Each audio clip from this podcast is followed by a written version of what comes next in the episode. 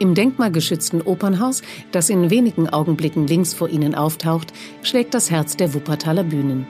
Es wurde 1905 eröffnet und nach dem Krieg im Stil der 50er Jahre wieder aufgebaut. Heute ist es prachtvoll saniert und unter anderem die Heimat des weltweit gefeierten Tanztheaters von Pina Bausch. Nur wenige Meter weiter steht das Haus der Familie Engels. Gemeinsam mit dem Museum für Frühindustrialisierung bildet es eine der wichtigsten Wuppertaler Sehenswürdigkeiten. Im Engelshaus erfahren Sie alles über den Mitbegründer des Marxismus und Wuppertals führende Rolle im Zeitalter der industriellen Revolution.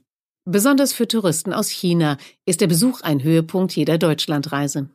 Davon zeugt auch die monumentale Engelsstatue im Engelsgarten, die die Volksrepublik der Stadt geschenkt hat. Übrigens waren längst nicht alle Wuppertaler stets stolz auf den berühmten Sohn der Stadt.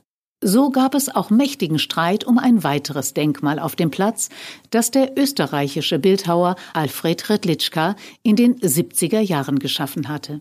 Er nannte es die starke Linke, und das war nun doch einigen zu viel, zumal die Skulptur am Ende erheblich teurer wurde als geplant und ein Streit zwischen Künstler und Stadt entbrannte.